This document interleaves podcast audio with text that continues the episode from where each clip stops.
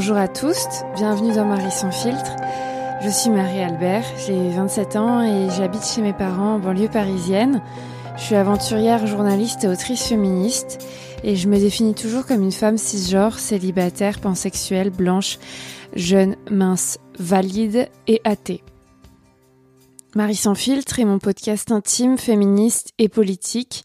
Ici, je raconte mes histoires mes expériences personnelles afin de déconstruire le patriarcat. Je, sors un épisode le deuxième vendredi de chaque mois. Aujourd'hui, je lance la saison 3 de Marie sans filtre. J'ai euh, super mal à la langue parce que je me suis mordu très fort il y a trois jours et ça ne passe pas. J'ai très mal à la langue, donc je parle un peu bizarrement et je souffre. Euh, donc pour cette saison 3, je devrais faire la fête pour ce premier épisode de la saison 3 et m'en réjouir. Mais euh, je suis au fond du trou. En tout cas, j'étais au fond du trou au moment où j'ai euh, écrit cet épisode hier. Là, ça va mieux. Je rentre à peine de mon Survivor Tour, mon tour de France à pied contre les violences sexuelles, sexistes et sexuelles, et je me sens épuisée. Donc je vais pas euh, raconter mon Survivor Tour 2021 parce que si ça vous intéresse, vous l'avez probablement suivi. En plus, j'ai publié euh, quatre épisodes de Marie sans fil pendant mon Tour de France à cet été. Donc l'épisode 34, l'épisode 35, l'épisode 36, l'épisode 37. Il y en a un qui s'appelle Je survis au mauvais sexe, un deuxième qui s'appelle Je survis à la dépendance affective, un troisième qui s'appelle Je survis au harcèlement et un quatrième qui s'appelle Je survis à l'autostop. Donc en rapport avec mon Tour de France et les violences sexistes et sexuelles. Donc vous pouvez aller les écouter si vous ne l'avez pas encore fait. Euh, pour euh, résumer très très brièvement, donc cet été c'était la deuxième étape de mon Tour de France à pied. Je l'avais commencé en 2020, donc l'été dernier j'avais marché déjà 1500 km de Dunkerque à Lannion dans les Côtes d'Armor en Bretagne. Donc j'avais fait toute la côte du Nord, euh, Côte d'Opale, Normandie et début de la Bretagne. J'avais marché trois mois. Cet été, j'ai repris à Lannion le 10 juin 2021. J'ai marché quatre mois et également 1500 km à pied de Lannion à Arcachon. Donc j'ai fait toute la Bretagne et la côte atlantique jusqu'à Arcachon. Euh, voilà, ça a été relativement difficile au début puisque j'étais euh, déprimée, je me sentais très seule euh, et fatiguée alors que c'était le début fallait que je me réhabitue à être seule, je pense. Et puis après, j'ai relationné avec des hommes cis, des hommes cisgenres, et euh, ça s'est très mal passé. Donc c'est un peu ça que je raconte dans les épisodes de cet été. Et euh, à la fin, j'ai enfin trouvé la paix. J'ai enfin réussi à me débarrasser de ces mecs. J'ai enfin trouvé la paix et j'ai pu euh, finir dans d'excellentes conditions le Survivor Tour, ce qui était un peu bizarre puisque je marchais depuis trois mois. Mais euh, j'ai fait beaucoup de pauses, je me suis écoutée, j'ai adoré dormir dehors. Euh, j'avais un meilleur matelas. Euh, voilà, la Bretagne et la côte atlantique, c'était absolument somptueux. Voilà, donc le Survivor Tour reprend l'été prochain. Cette fois, je vais faire les Pyrénées puisque j'ai déjà marché d'Arcachon aux Pyrénées, d'Arcachon à Handaï. J'ai déjà fait les Landes et le Pays Basque quand j'ai marché sur le chemin de Compostelle. Donc là, je vais pas faire cette partie-là, Arcachon-Handaï. Je vais directement commencer euh, à Handaï pour traverser les Pyrénées via le GR10, qui est un sentier de grande randonnée. Et donc, je prévois de faire tous les Pyrénées jusqu'à la Méditerranée. Euh, et après de commencer la Méditerranée. Donc ça c'est pour 2022. En attendant, euh, on est en hiver, enfin j'estime qu'on est en hiver, en automne. Donc je suis rentrée vivre euh, euh chez mes parents. J'ai plus le droit aux allocations chômage puisqu'avant je travaillais à l'agence France Presse, j'avais débloqué des droits à la, à l'assurance chômage que j'ai touché pendant deux ans et demi. J'ai eu, beaucoup de chance. Enfin, beaucoup de chance. J'en ai, bénéficié. Et ça s'est arrêté cet été. Et depuis, je touche le RSA, le revenu de solidarité active, qui s'élève à, à, peu près 560, 560 euros pour ma part. Euh, donc je suis retournée vivre chez mes parents. Donc si vous avez suivi l'été dernier, euh, l'année dernière pardon, l'hiver dernier, je vivais à Alençon en Normandie avec ma sœur, mais ma sœur est partie euh, d'Alençon et moi, comme j'ai plus forcément les moyens de payer un loyer, je suis retournée vivre chez mes parents dans leur maison des Yvelines à quelques kilomètres de Versailles. Donc c'est mon projet de vie. enfin non, je veux pas du tout vivre ici, mais euh, mais euh, mais pour l'instant, j'ai pas vraiment de solution euh, d'hébergement qui me convient. Surtout que l'été, je pars marcher, donc c'est pas c'est pas du tout pratique de déménager tout le temps, de prendre des appartes pour six mois. Enfin, ça, ça vaut pas le coup. Surtout le prix que ça coûte. Et surtout, je sais pas où je veux vivre et avec qui. Donc, pour l'instant, je suis retournée chez mes parents, c'est le plus pratique. Euh, mais euh, Yel se dispute à la longueur de journée. Ils sont toxiques entre elle et eux. Euh, ils sont toxiques avec moi-même. Ils sont violents, violentes euh, psychologiquement et verbalement. Enfin, ça se passe très mal. J'ai déjà vécu 18 ans avec mes parents mais j'avais mon frère et ma sœur, donc c'était, euh, je sais pas, j'ai supporté. Mais là, je vis toute seule avec mes parents, et c'est un enfer. C'est vraiment une mauvaise idée euh, parce que moi, euh, j'arrête pas de dire que je m'écarte des gens toxiques, des gens violents, et puis en fait, je vis avec des personnes violentes depuis trois, quatre semaines. Donc, euh, donc c'était pas du tout une idée euh, pertinente, mais euh, voilà, pour l'instant, je vais supporter l'hiver et on verra si l'hiver prochain j'ai une solution euh, viable. Euh, j'en ai pas, voilà, j'en ai pas de meilleur pour l'instant.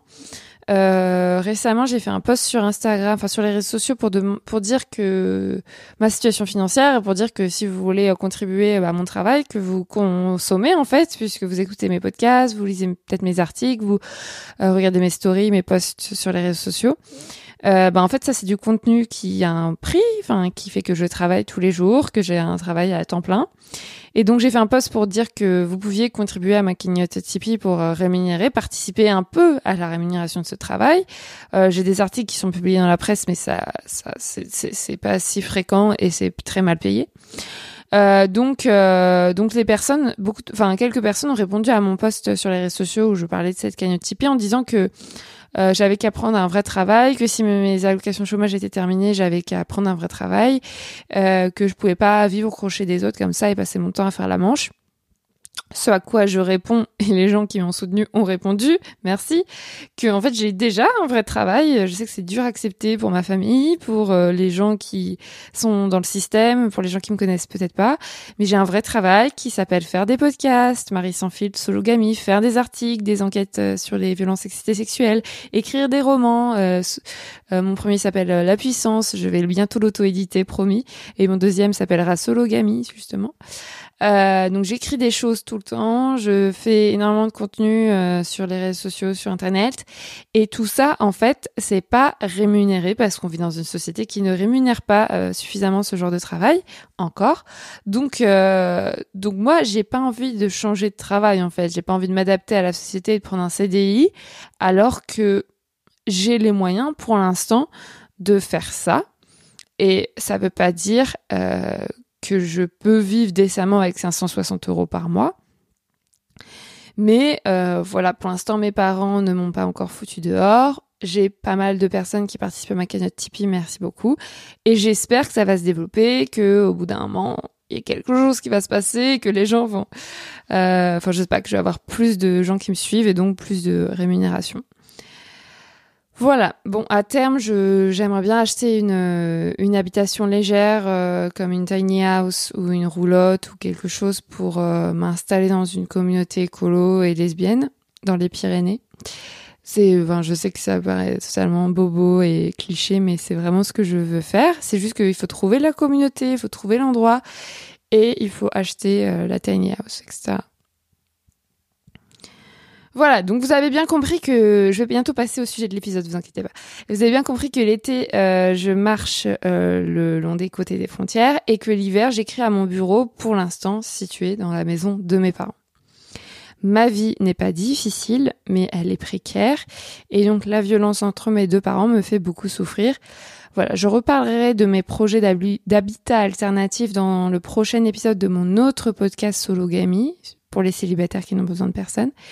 Et je vais recevoir une invitée qui s'appelle Charlène et avec laquelle on va parler justement de comment on fait quand on veut être euh, habité solo, euh, mais pas dans dans un appartement toute seule, dans un habitat alternatif, en communauté, etc.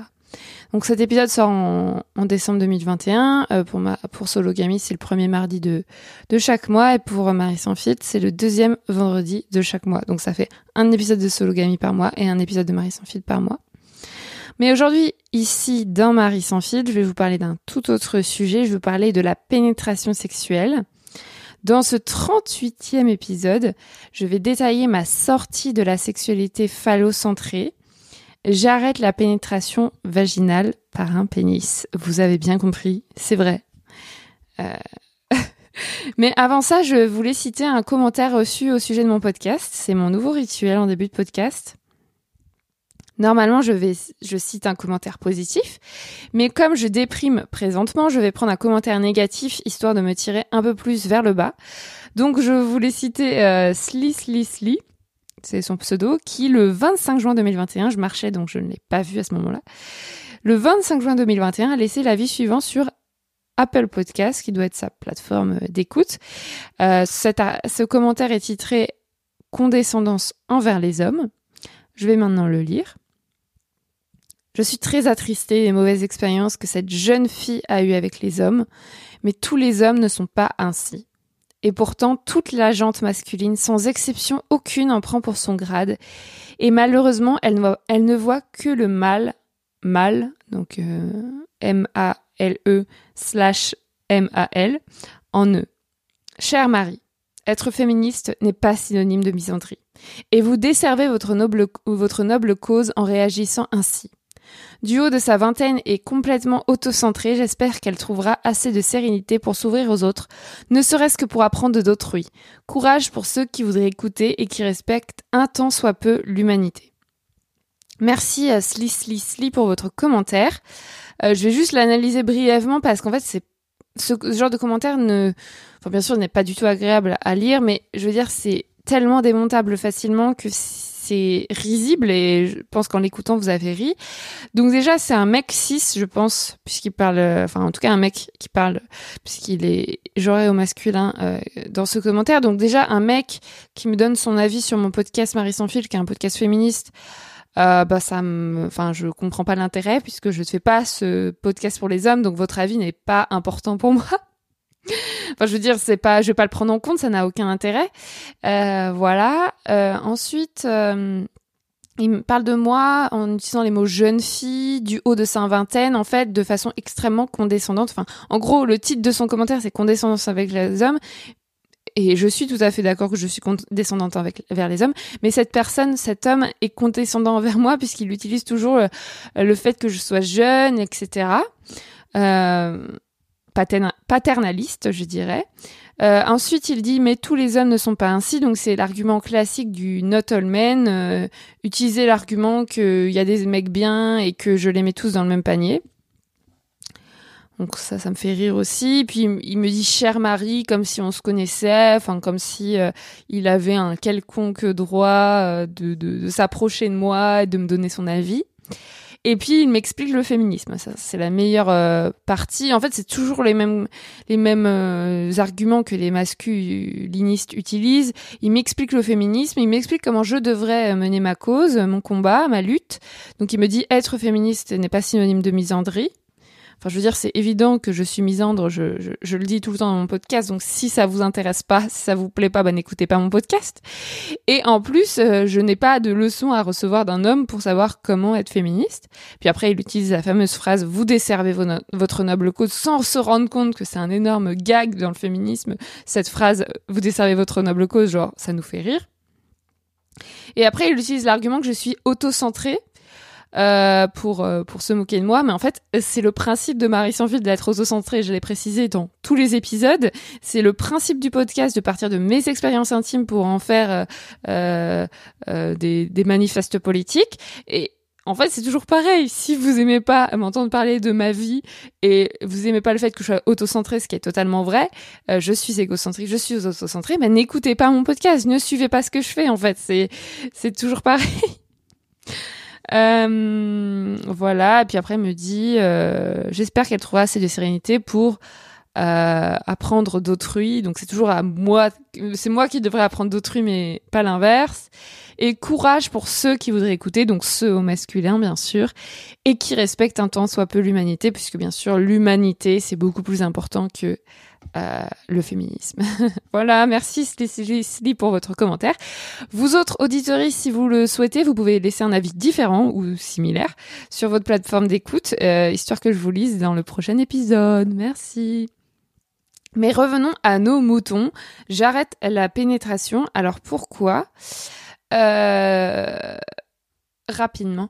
Euh, donc, euh, je vais pas vous apprendre la vie. La sexualité au phallocentré dans notre système hétérosexuel et hétérosexiste, euh, notre système patriarcal, euh, historiquement, la sexualité a été phallocentrée depuis très longtemps, c'est-à-dire que euh, on estime que faire l'amour, c'est mettre un pénis d'un homme cis dans le vagin d'une femme cis pour faire des enfants, pour procréer.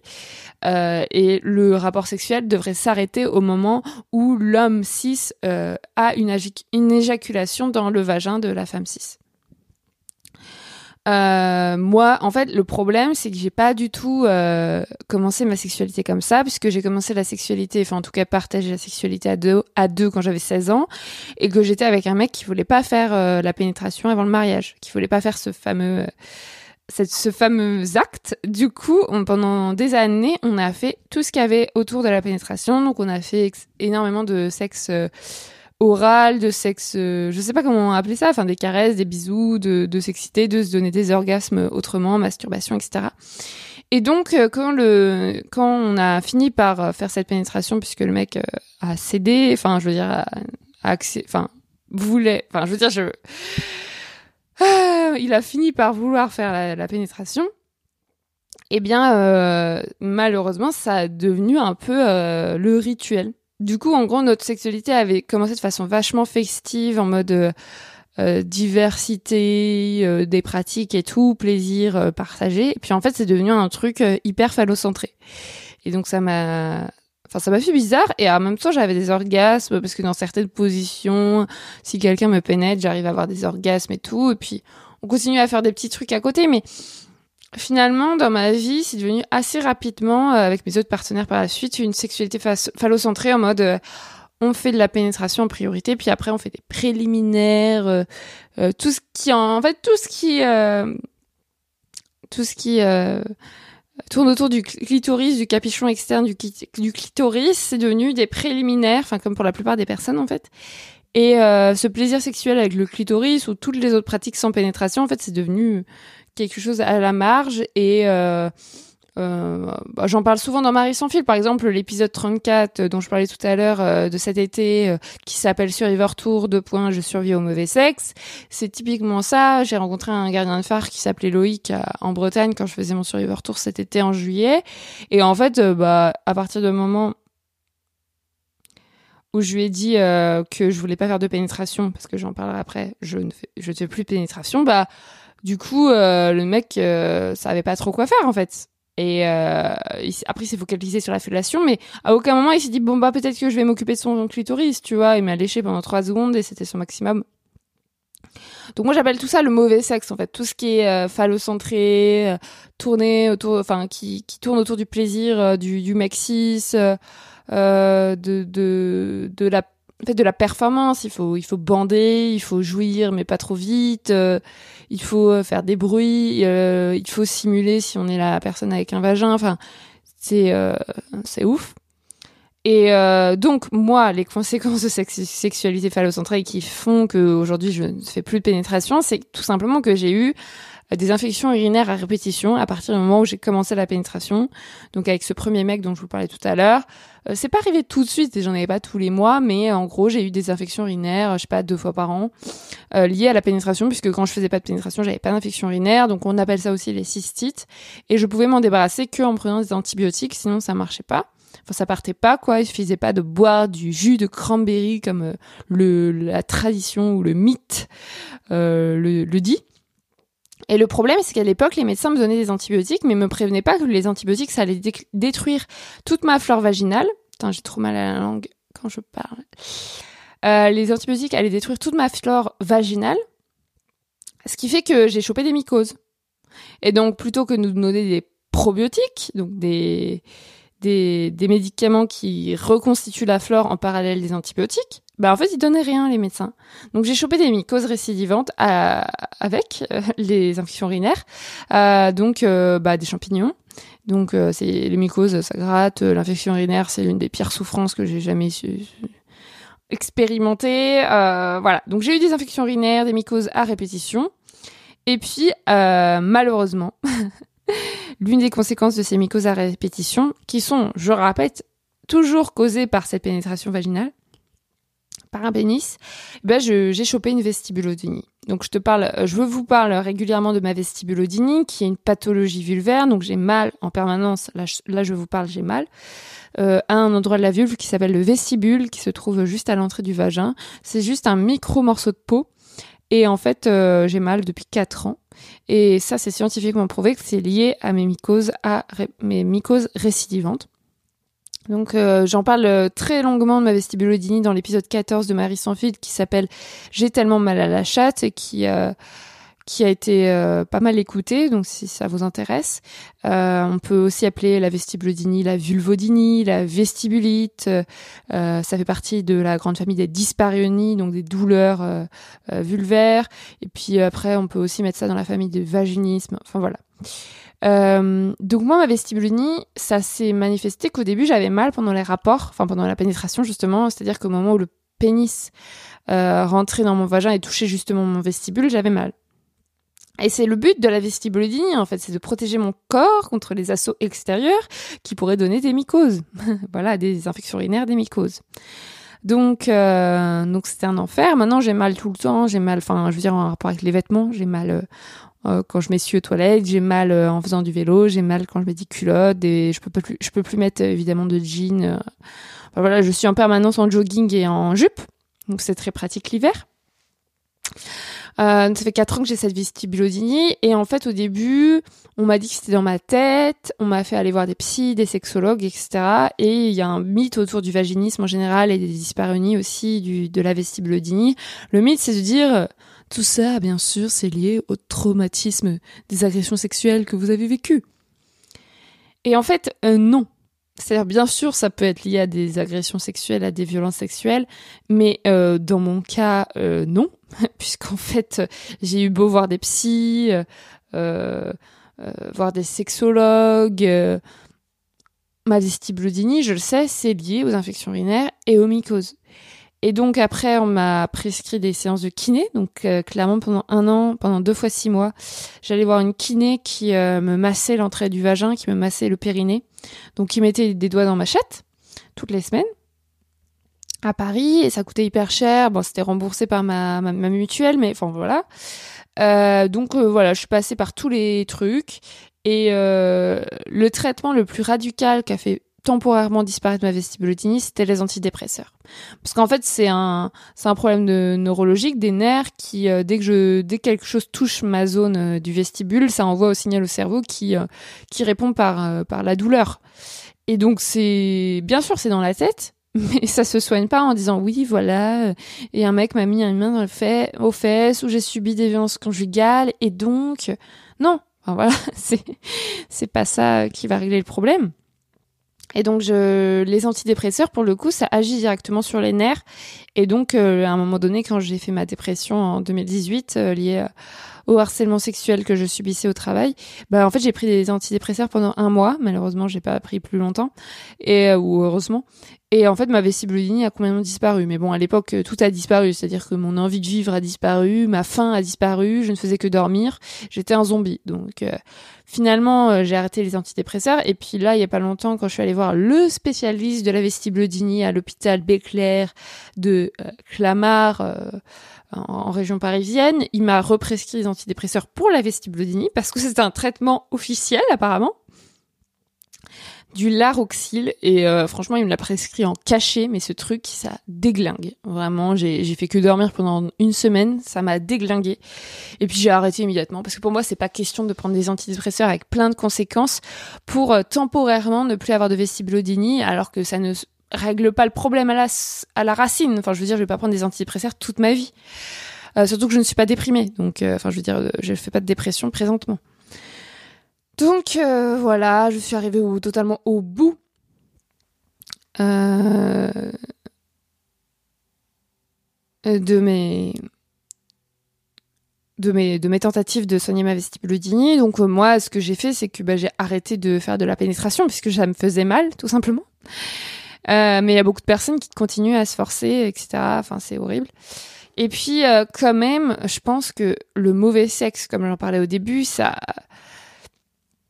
ça a créé toutes ces infections urinaires parce qu'on sait que plus on, plus on, plus on mouille, plus on, on émet de cyprine, plus on met de lubrifiant, moins il y a d'affection urinaire et donc moins il y a de mycose, donc moins il y a de vestibulodynie. Donc le mauvais sexe en général, quand je quand je suis pénétrée en deux deux et que je ne bouille pas et que c'est pas agréable et que la personne se soucie pas de mon plaisir, bah ça crée euh, tout ça.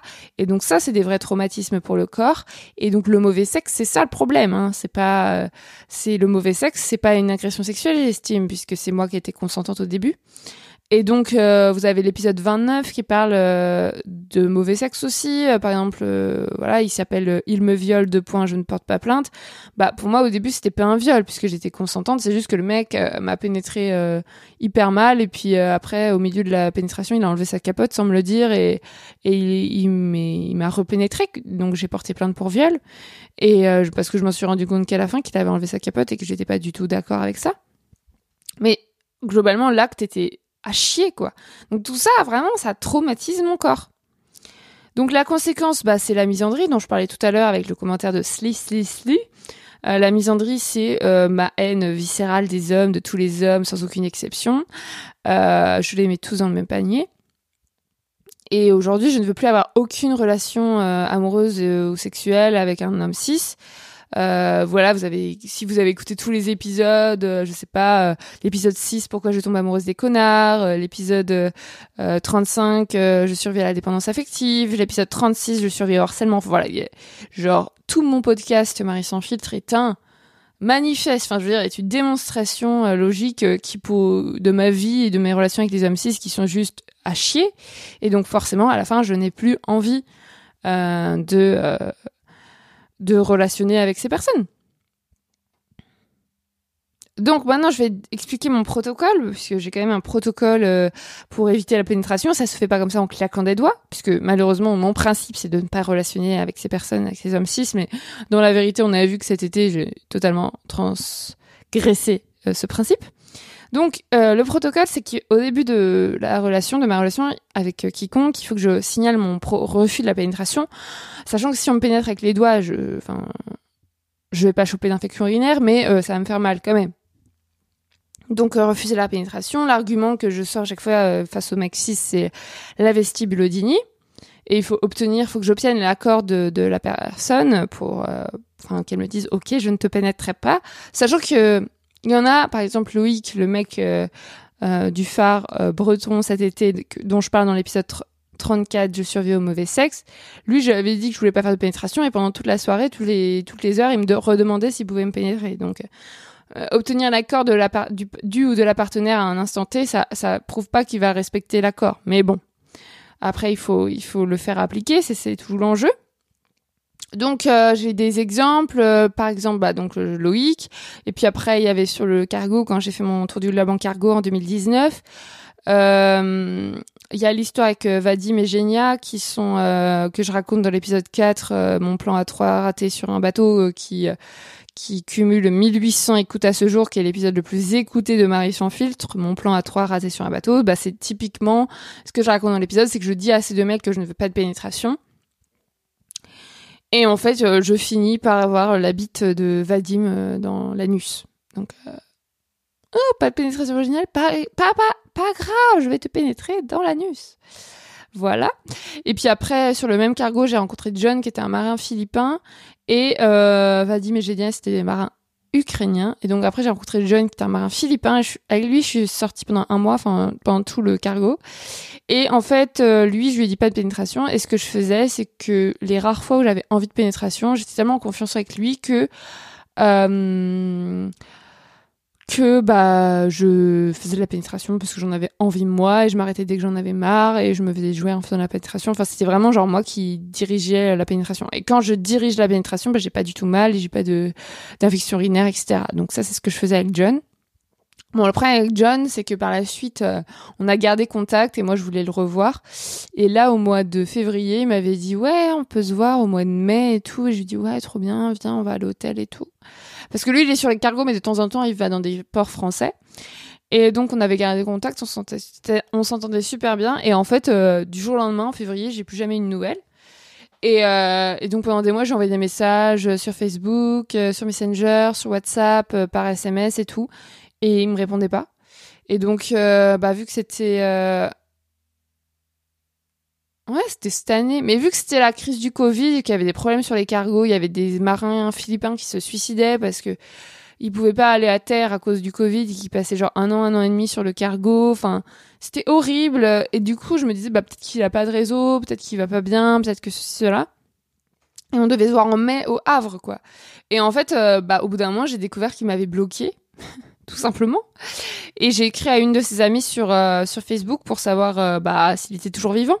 Et en fait, elle m'a dit qu'il s'était marié genre euh, en 2019 ou en 2020 et que il voulait plus me parler sans doute et que c'était un connard. Et tu vois, j'étais en mode ah ok. Donc plutôt que me dire qu'il s'était marié qu'il voulait plus qu'on se parle il m'a fait il m'a dragué jusqu'en février 2021 et il m'a menti et il m'a fait croire des trucs. Et puis après quand il en a eu marre il m'a bloqué comme une sale merde. Enfin il m'a ghosté quoi. Je me suis fait ghoster.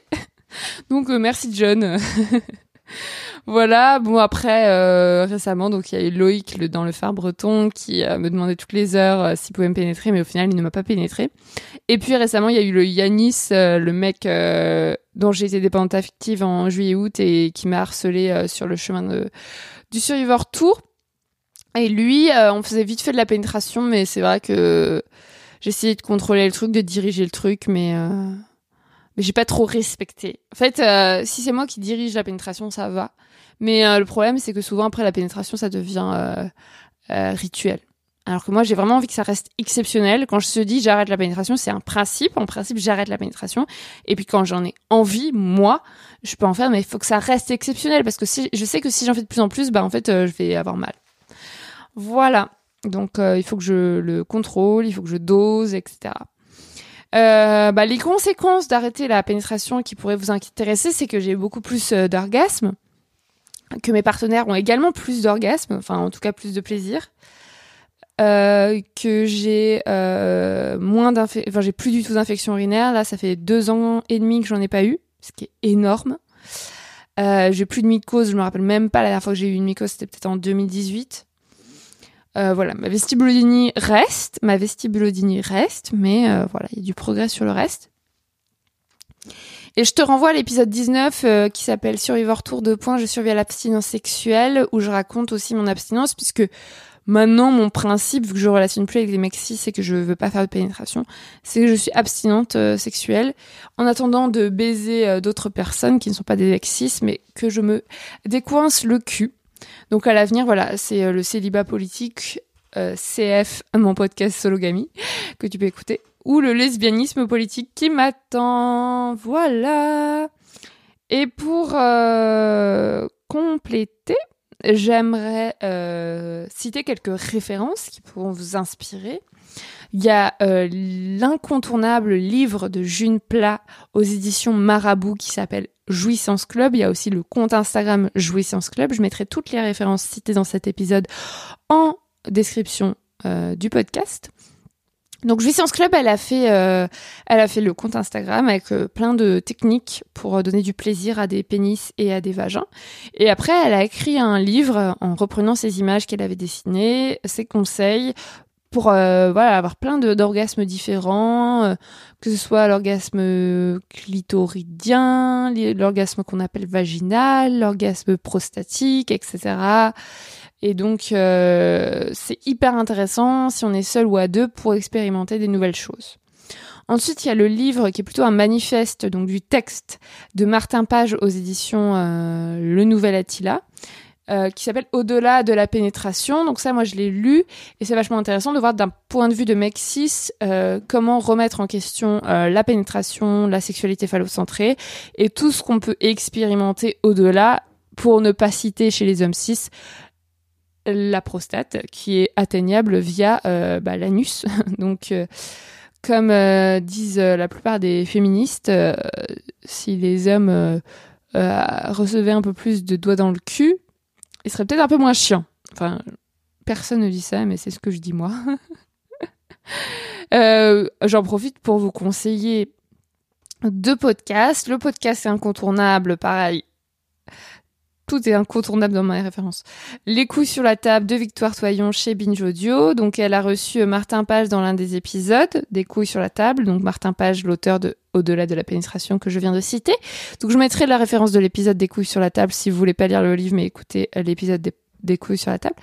Euh, dans lequel elle reçoit Martin Page. Je mettrai en description de, de, de ce podcast.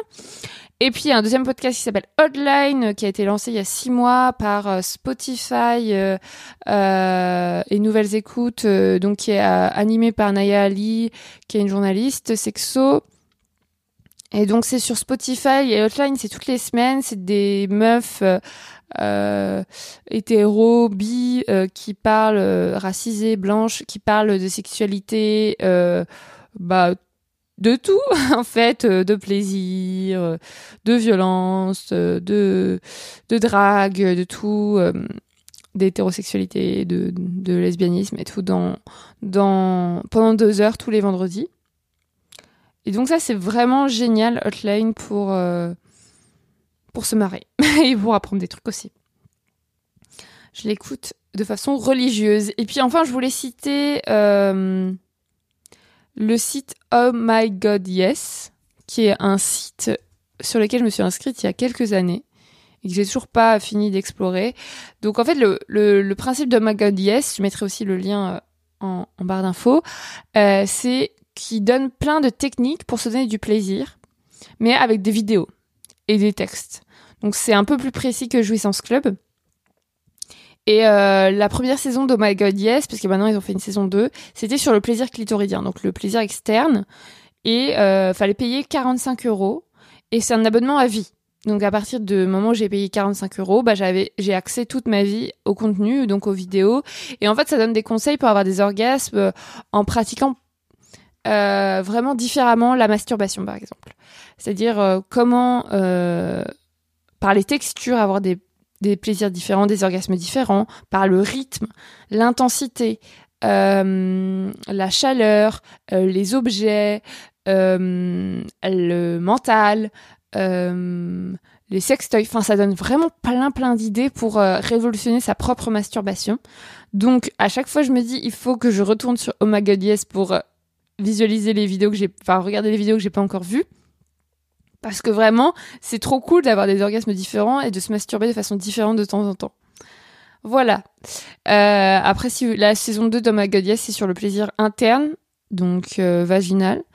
Euh, et c'est un autre abonnement. Voilà. donc je clôt cet épisode de rentrée de mon podcast avec toutes ces recommandations culturelles. La saison 3 de Marie sans filtre nous réserve de très belles surprises à mon avis, mais si c'est pas encore fait, courez écouter mon autre podcast Sologamy qui décortique tous les enjeux autour du célibat, de la vie solo, de la jonction au couple et à l'hétérosexualité, de la parentalité solo, etc., etc., avec des personnes expertes chaque premier mardi du mois. Concernant Marie sans fil, je l'ai déjà dit tout à l'heure, je reviens le deuxième vendredi du mois prochain avec un nouveau, un nouvel épisode personnel. Oui, je suis complètement auto-centrée et j'aime ça. si cela ne vous convient pas, ne m'écoutez pas, je l'ai déjà dit. Ce mois-ci, je veux remercier toutes les personnes qui soutiennent directement ou indirectement mes podcasts en donnant à ma keynote Tipeee de manière régulière. Merci donc à Pierre, Florian, Tara, Blandine, Mathieu, Thomas, Héloïse, Lou, Fania, Kevin, Mathilde, Aristide, Lauriane, Manon, Elsa et Abdel. Chers auditeurs, si vous aussi vous souhaitez soutenir et rémunérer une partie de mon travail, vous pouvez vous rendre sur la page de ma cagnotte Tipeee, dont j'ai mis le lien dans la description de cet épisode, pour faire un don ponctuel ou récurrent. Cela m'aidera beaucoup, je l'ai dit tout à l'heure. Merci, merci, merci. Vous pouvez aussi vous abonner à ma newsletter pour recevoir de mes nouvelles régulièrement, euh, n'en louper aucune. Je vais mettre aussi le lien pour s'inscrire euh, à ma newsletter dans la description de cet épisode.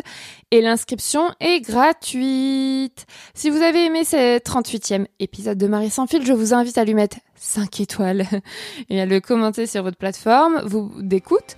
Vous pouvez aussi le partager avec vos proches ou m'écrire sur les réseaux sociaux pour me donner votre avis. Mon pseudo, c'est Marie-Albert FR sur Facebook, Twitter et Instagram. Merci beaucoup et à très vite. Bisous